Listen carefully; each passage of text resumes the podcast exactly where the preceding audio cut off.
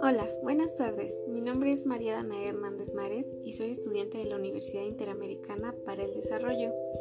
Actualmente curso el quinto cuatrimestre de Pedagogía y el día de hoy hablaremos de un tema que me parece mega importante y súper interesante.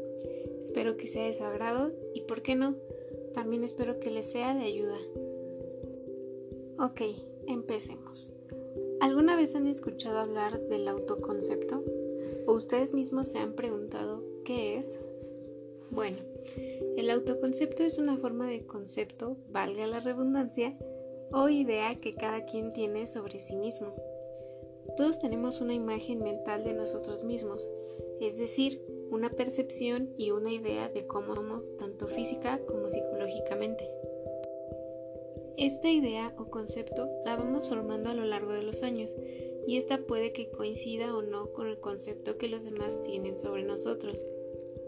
Cuando más realista sea el autoconcepto, más adecuada será nuestra interacción con el ambiente que nos rodea.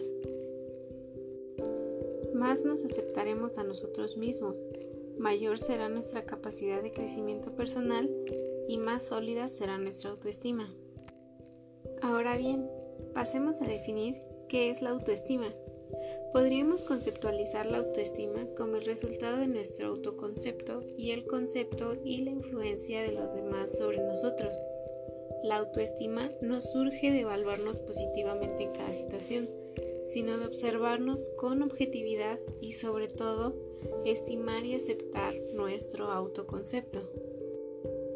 Ahora bien, es importante mencionar que la autoestima no es un concepto fijo y estable.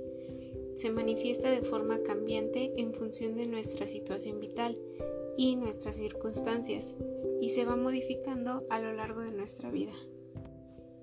Es por ello que la autoestima es la base, los cimientos de nuestra salud psicológica. Si nuestra autoestima es adecuada, podremos interactuar con el mundo de forma sana, podremos afirmarnos en cualquier situación y defender nuestros derechos sin alteraciones. Con una autoestima sana seremos inmunes o poco vulnerables a los ataques emocionales del entorno y actuaremos con tranquilidad en cualquier situación aceptándonos incondicionalmente, lo que hará que estemos satisfechos de nuestras reacciones y conductas. Ya que dejamos en claro la definición del autoconcepto y el autoestima, ahora te voy a mencionar algunos ejemplos de las personas con buena autoestima.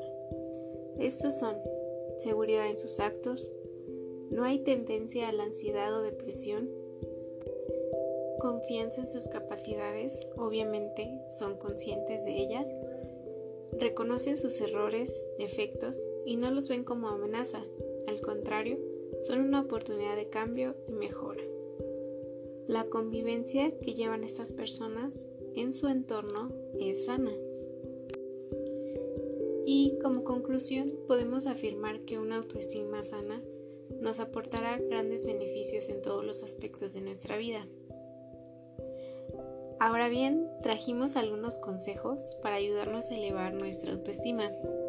El primero y para mí el más difícil pero el más importante al mismo tiempo es que no te compares. Es importante que centres la atención en ti, no en los demás. Enfócate en que todo el mundo es diferente y todos aportamos cosas diferentes a él. El compararte te llevará a la envidia y la envidia matará tu esencia.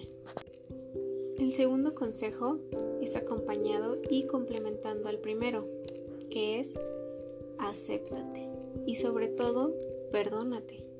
Nadie es perfecto y ahí yace el brillo de cada uno. Valórate y perdona el daño que te has causado y el que le has causado a otros. De ahí nace el propósito, hacer la mejor versión de uno mismo. Y por último, trátate con respeto y cariño. Esto en parte también nos ayuda a que los demás nos den este mismo trato, porque es lo que tú proyectas e inconscientemente todos nos damos cuenta de ello. De ahí nace muchas veces el trato que nos dan los demás, de lo que nosotros mismos proyectamos.